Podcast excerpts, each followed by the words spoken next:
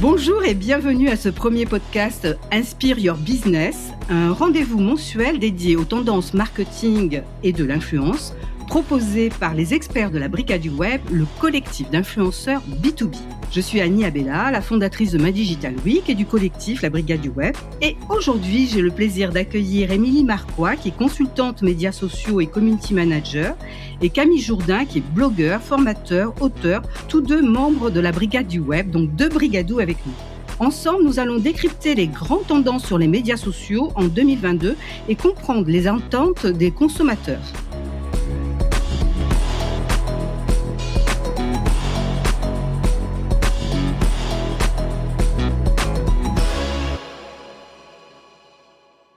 Bonjour Émilie, bonjour Camille. Bonjour. Bonjour Annie. Vous avez retenu en fait quatre grandes tendances, le snack content, le podcast, le live streaming et l'influence. Alors, juste une petite question ouverte déjà en niveau de l'introduction.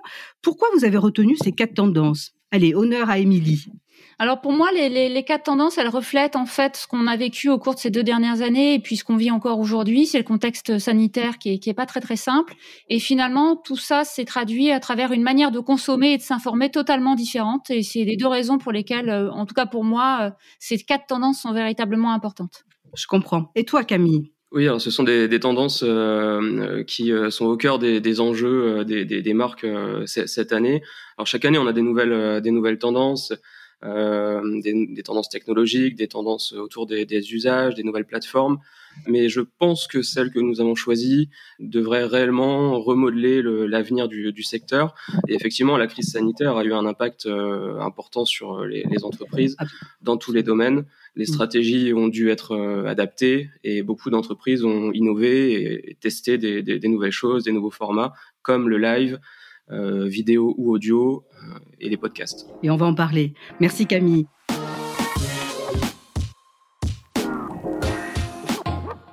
Et tout de suite, sans plus attendre, on va tout de suite attaquer le premier sujet. Vous avez choisi le snack content. Alors, qu'est-ce qu'on entend précisément par ce terme, euh, Émilie? Tu peux nous éclairer là-dessus? Oui, alors le stack content, c'est tout simplement c'est un ensemble de contenus qui sont extrêmement brefs, qu'on peut encore une fois facilement consommer, assimiler. Donc c'est des contenus qu'on va retrouver plutôt sur les médias sociaux et qu'on peut consulter via son téléphone portable.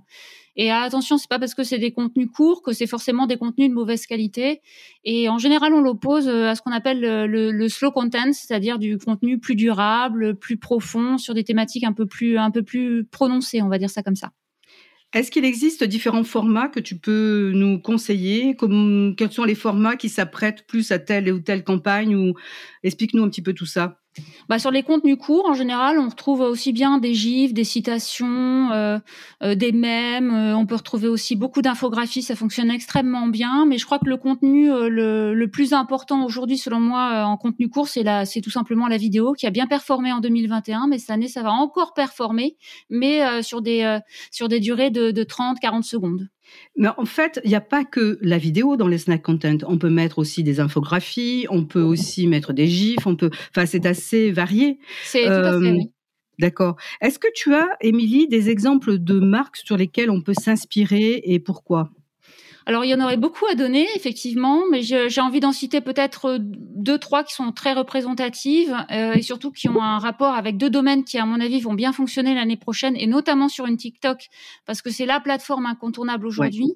euh, c'est la SNCF, c'est LinkedIn qui ont lancé des campagnes autour de l'emploi et du recrutement, euh, qui ont fait découvrir des métiers, qui ont su se faire accompagner par des influenceurs et également d'autres d'autres marques autour de la beauté comme Bourgeois ou encore L'Oréal qui ont fait des petites vidéos, des tutos et qui ont là aussi on fait appel à, des personnes externes pour valoriser euh, leurs produits.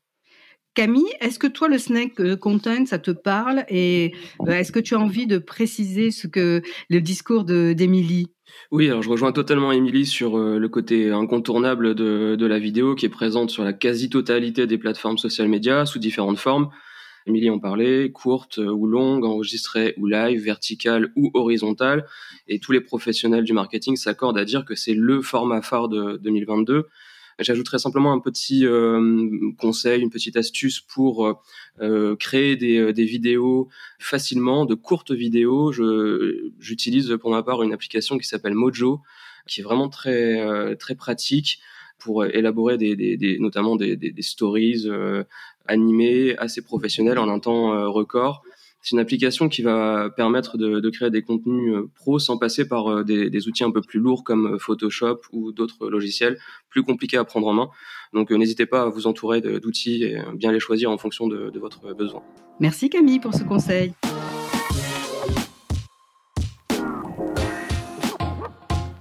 Camille, parmi les grandes tendances qui émergent en 2022, tu as choisi de nous parler des podcasts. Un chiffre clé, 195 millions de podcasts français ont été écoutés dans le monde selon Médiamétrie en janvier 2022. Comment expliques-tu cet engouement? Oui, je suis totalement d'accord avec toi. Le, podcast, c'est pas nouveau, mais euh, le, format audio, plus globalement, est, déjà bien présent sur le web. Mais je pense que c'est un phénomène qui, euh, va s'accentuer cette année et dans les années euh, à venir.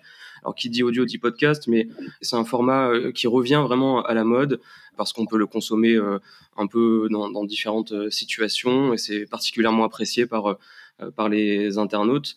L'audio attire aussi les, les principales plateformes, les principaux réseaux sociaux eux-mêmes. Hein avec des nouvelles euh, fonctionnalités. Euh, euh, je pense à Spaces sur sur Twitter, je pense à au Live Audio Rooms sur sur Facebook et même à LinkedIn, hein, le réseau professionnel qui prévoit de lancer des nouvelles fonctionnalités audio pour les événements professionnels. Donc, je pense que ça devrait s'installer dans, dans le, temps et les pratiques vont encore évoluer autour de, de l'audio.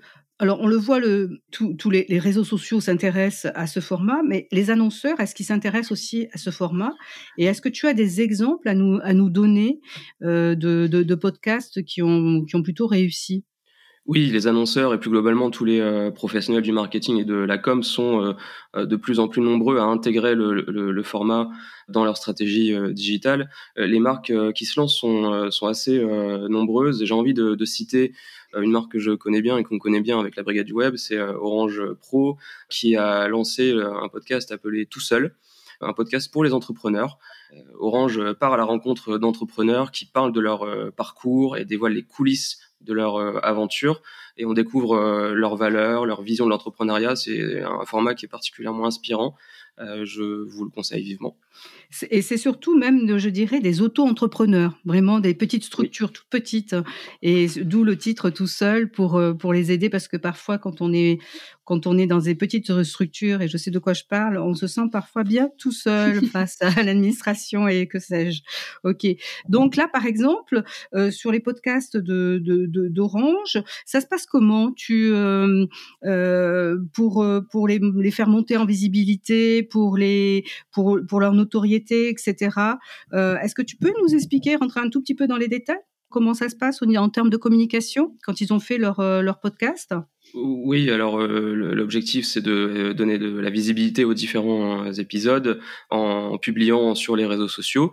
Alors on est plutôt sur une cible professionnelle, donc on va privilégier deux plateformes, LinkedIn et, Twitter, et on, a tout intérêt donc à diffuser des extraits de, de, de, chaque euh, épisode, assez court, sous forme de, de temps fort, de, punchline, et puis on, on, capitalise sur, sur, sur, le, sur le contenu qui a été créé en, en, communiquant à différentes euh, reprises sur, sur ces plateformes-là. ça, ça, marche plutôt pas mal, c'est un format qui, qui plaît, et donc on, on fait découvrir ça à nos, à nos communautés, nous, Brigadou, sur, sur les réseaux sociaux de cette manière-là. Absolument. Est-ce que pour toi, Camille, euh, c'est une nouvelle manière de collaborer avec euh, les créateurs de contenu, d'avoir ce format, euh, je dirais, supplémentaire? Oui, alors les, créateurs de contenu peuvent être partie prenante et, être interviewés sous forme de, podcast. Donc il y a deux, deux, stratégies à avoir en tête quand on décide de se lancer sur ce format-là, soit en lançant son propre podcast, c'est parfois un peu compliqué parce que une, marque ne va pas maîtriser euh, l'ensemble des, codes autour du format, mais on peut aussi euh, donc s'associer à un podcasteur euh, connu, reconnu. c'est selon moi une stratégie assez judicieuse quand on ne maîtrise pas forcément bien les tenants et aboutissants de, de, de l'audio. On a besoin d'être accompagné par un spécialiste, surtout si quelqu'un, enfin si ce spécialiste a une certaine visibilité, c'est encore plus encore plus avantageux. Alors l'exemple que j'ai en tête, c'est la Poste Business ce que et, son, et son podcast Les experts du web. Euh, pardon, les experts du mix. du mix. Euh, donc, euh, la, Post Business s'est entourée de Grégory Pouy, célèbre podcasteur, animateur du, du, podcast Vlan, spécialiste du, du marketing digital. Et donc, il part à la rencontre d'experts du marketing et de la com pour échanger autour de, de, différentes thématiques et notamment autour de l'évolution du mix média. C'est une discussion assez agréable à, à écouter, décontractée, avec euh, une personnalité euh, forte qui est mise, euh, mise en avant. le dernier épisode est, plutôt intéressant. Il a été publié en ce début d'année. Il est consacré à Pierre Canet de la WWF. Et donc avec Grégory, il s'interroge sur la responsabilité des entreprises pour faire évoluer les pratiques marketing. Je vous le conseille également. Vaste sujet. Émilie, est-ce que le, podcast, ça t'inspire? Alors moi, je trouve que ça m'inspire beaucoup, mais ce que j'aime surtout dans le podcast, c'est que c'est l'opportunité finalement pour une marque d'impliquer sa communauté. Je pense notamment au secteur de la santé, il y a énormément de choses qui se font, et surtout on peut aborder des thématiques qui sont très diversifiées. Je pense à une marque comme Epar qui va parler de problèmes digestifs. C'est pas un sujet qu'on peut aborder très très facilement, et où je pense à d'autres secteurs d'activité. On a parlé de la Poste ou de Orange, mais il y a aussi Coffee Retail qui a lancé un podcast sur le marketing, le e-commerce et le digital, et qui vient faire témoigner euh, des, grandes marques dans ces secteurs-là. Donc, il y a vraiment ce côté euh, témoignage, vécu, expertise, expérience qui sont partagés. Je crois que c'est ce qui fait le, point fort des, podcasts, c'est d'impliquer la communauté, notamment les patients, les acteurs, les professionnels. Euh, donc, c'est vraiment un plus. Ce qui est intéressant dans, les marques que tu citais et ce que citait aussi Camille, c'est quelque part, c'est une certaine générosité de la part euh, des marques parce que l'idée à travers les podcasts, comme de manière euh, générale à travers la communication et sur les réseaux sociaux surtout, c'est de pas parler de soi ni de parler de leurs solutions, mais plus de, de, faire des témoignages et de donner ça en guise de, moi je dirais en, en guise de cadeau quelque part. Et je trouve ça bien plus judicieux et bien plus pertinent que d'aller au direct et de vendre des solutions Qu'est-ce que vous en pensez tous les deux? Je valide. je suis pour. C'est une approche qui, euh, qui est vraiment très intéressante et que j'espère en tout cas que les marques vont s'en emparer de, de, plus en plus euh, et le contexte fait qu'elles s'y mettent. Donc euh, on croise les doigts. Eh ben écoute, hein, on croise les doigts aussi.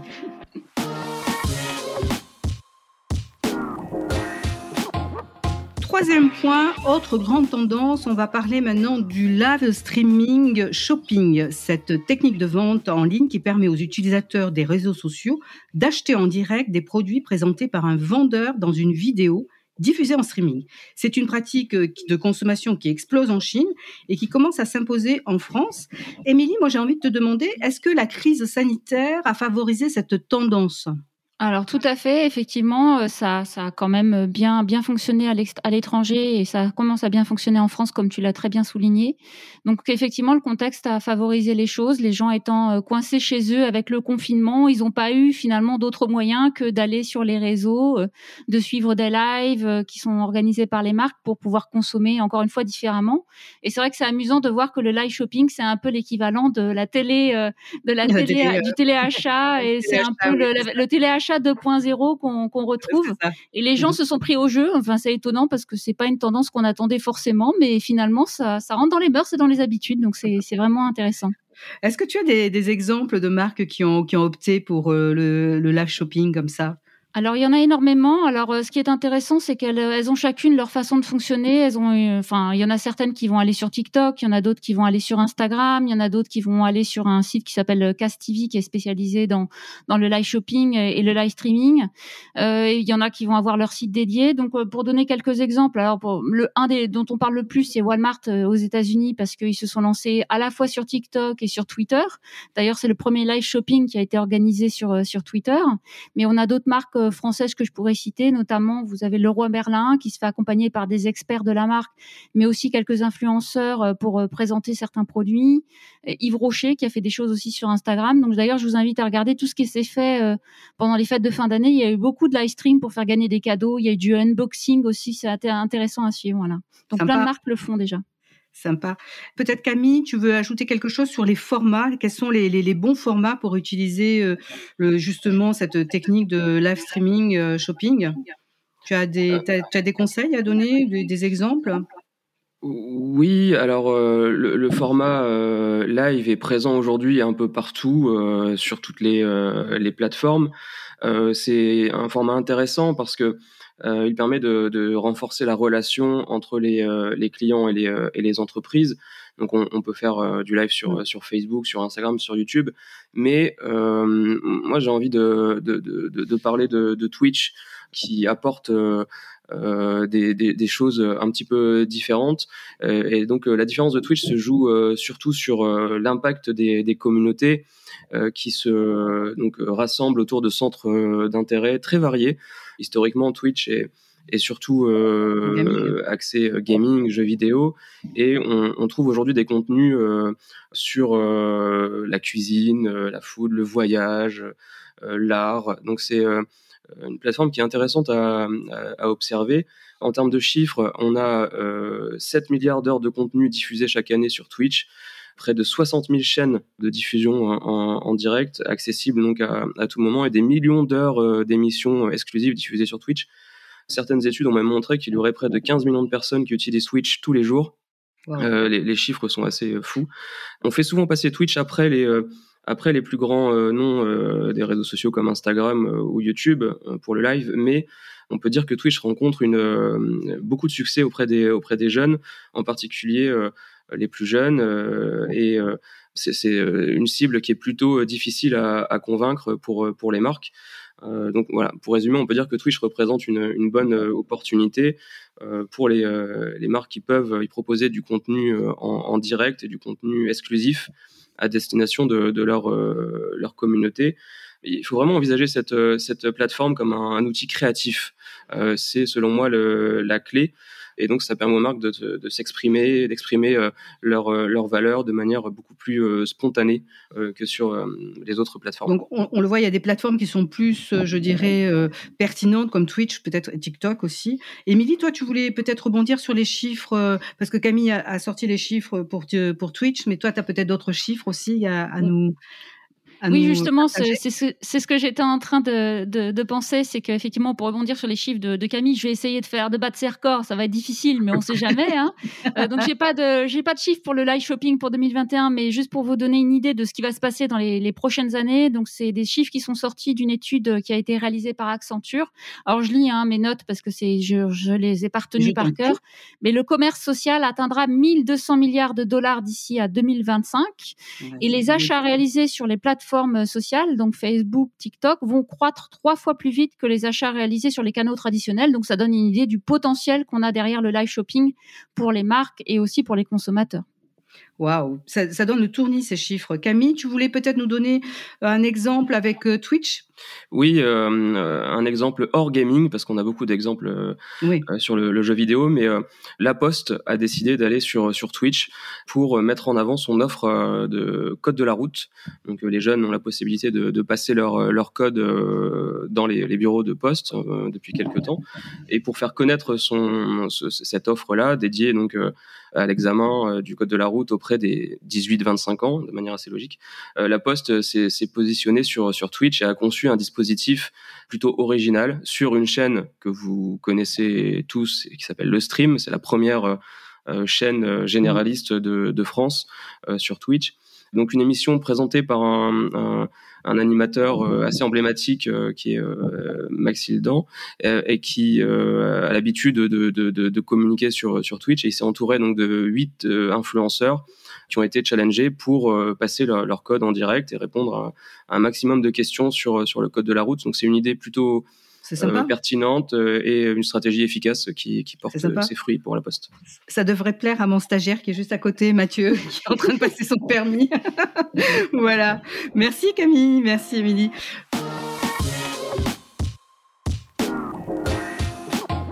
On va passer au dernier point sur l'influence.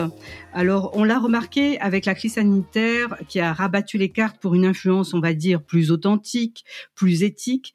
Camille et Émilie, est-ce que vous partagez ce sentiment? Il y a eu quelque part un espèce de basculement vers une influence, effectivement, euh, qui, est, plus proche de, des, consommateurs et avec ce, je dirais, ce côté quand même authentique. Est-ce que vous êtes d'accord avec ça?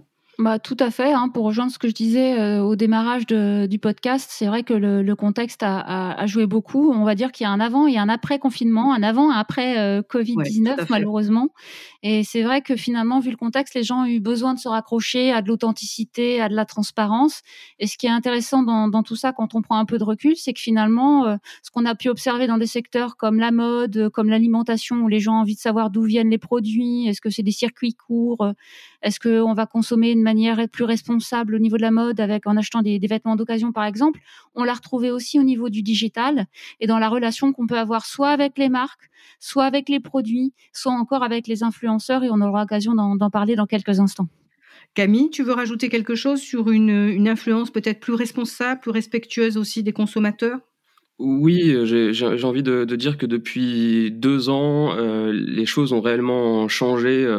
Avec euh, les, les, influenceurs, il y a eu une réelle prise de conscience euh, de la part des, euh, des différents acteurs de, du, du, secteur. Les influenceurs, que ce soit les mmh. youtubeurs, les instagrammeurs, cherchent à être plus euh, transparents euh, par respect pour, pour leur communauté. Et donc on a un, un organisme qui, euh, qui euh, donne un certain nombre de règles autour de, la transparence, donc l'ARPP, l'autorité de la régulation de, professionnelle de la publicité, qui a édicté donc un code de bonnes pratiques concernant les, campagnes d'influence marketing.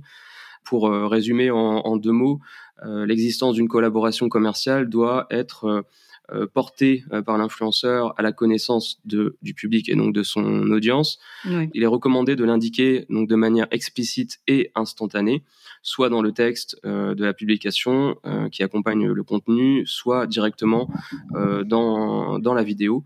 Donc ce sont deux critères euh, hyper importants aujourd'hui euh, quand on bosse avec euh, avec des influenceurs et la transparence représente un, un, un enjeu majeur autour de, de, de l'influence. Mais il y a encore pas mal de d'évangélisation à, à réaliser parce que euh, D'après la dernière étude de, de Rich, euh, seul un professionnel sur deux exige que le partenariat soit annoncé en toute transparence auprès de l'audience.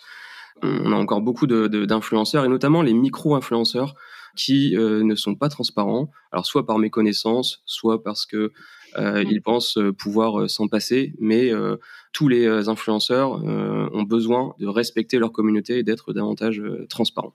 Absolument. Émilie, je crois que tu avais un exemple d'une marque qui a été certifiée par la RPP.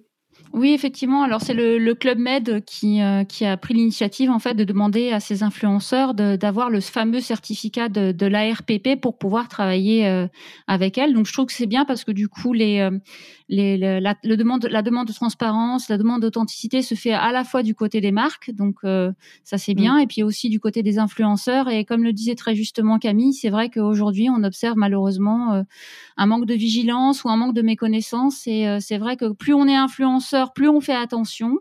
En tout cas, plus on est professionnalisé et plus on, est attentif à ce genre de choses. Mais pour les autres, euh, on va dire qu'il y a un peu, même beaucoup de laxisme et euh, encore euh, beaucoup d'évangélisation et de travail à faire.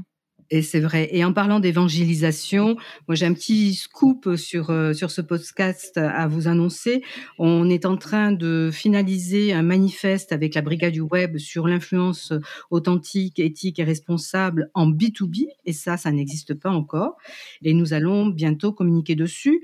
Moi, ce que je voulais, ce que je voulais voir aussi avec vous, c'est, euh, on s'en aperçoit, il faut évangéliser et encore, euh, euh il faut se battre aussi avec des, marques qui qui malheureusement vont euh, au niveau des KPIs, vont regarder au niveau des influenceurs, même si c'est des micro-influenceurs, etc., le nombre d'abonnés. Et c'est pas ça l'essentiel, c'est pas ça le plus important. Quel message tous les deux vous souhaitez faire passer à, ces marques qui font appel à des influenceurs? Est-ce que c'est l'engagement?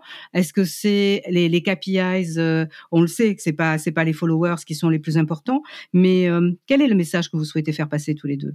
Bah moi, je, te rejoins euh, véritablement, Annie, sur, euh, sur ce, ce côté, euh, la course aux chiffres. Donc, les marques qui ont tendance à voir uniquement la taille de la communauté comme, comme un critère important, alors que finalement le taux d'engagement est aussi important. Et je pense que ce qui s'est perdu au cours de ces dernières années, c'est vraiment ce côté création du lien avec sa communauté. Donc euh, miser sur le qualitatif pour générer de l'engagement, créer du lien, de l'échange et de l'interaction. Et ça, malheureusement, ça s'est perdu puisque les marques décident de pousser du contenu et n'essayent même pas justement d'aller vers sa propre communauté. Donc ça, pour moi, c'est véritablement euh, primordial. Alors j'ai quand même une, une info positive parce qu'il y a des marques qui effectivement sont vraiment dans la quête du chiffre et veulent des résultats dans les deux prochains mois dès que vous avez pris en charge leur communication. Mais là, encore hier, j'ai eu la chance d'avoir une marque qui me dit, OK, Émilie, on sait que voilà, les chiffres c'est important, mais pour nous c'est pas essentiel. ça peut passer au second plan et je suis contente d'entendre ce genre de discours parce ah que ça prouve que toutes les marques ne sont pas des copier-coller. Voilà. c'est très bien. Merci, Émilie. Camille, peut-être un message à faire euh, passer? euh, Oui, alors justement, pour engager, euh, il faut miser sur des, des partenariats de, de, qualité, des partenariats à valeur. Si, si, vous décidez en tant que marque de, travailler avec des influenceurs, en B2C ou en B2B d'ailleurs, je peux recommander de, miser sur des partenariats de type co-création les influenceurs sont avant tout des créateurs de, contenu. Donc, on va essayer de co-créer avec eux, en, par exemple en s'appuyant sur euh, leurs compétences, leur expertise, afin de, renforcer justement leur pouvoir de, prescription ou en leur demandant de solliciter leur, euh, leur, euh, leur communauté pendant le processus de co-création. Donc c'est une stratégie qui me semble assez, assez complète, pérenne et mmh. efficace sur le long terme pour justement engager davantage. Merci Camille.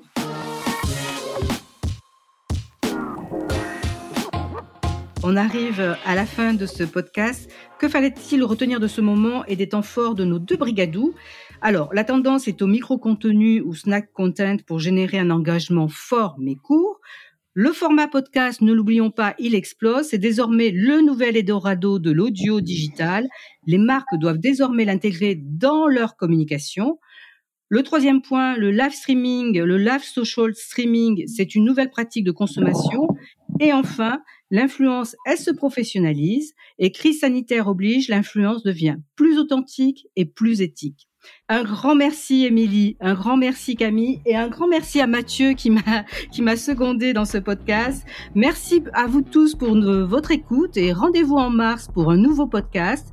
En attendant, suivez la Brigade du Web sur Twitter avec le compte at la Brigade du Web tout attaché et le hashtag LBW en majuscule. Et n'hésitez pas à nous contacter si vous avez besoin d'amplifier vos événements, vos contenus, vos white papers. À très bientôt. Au à bientôt. Au revoir. Ciao.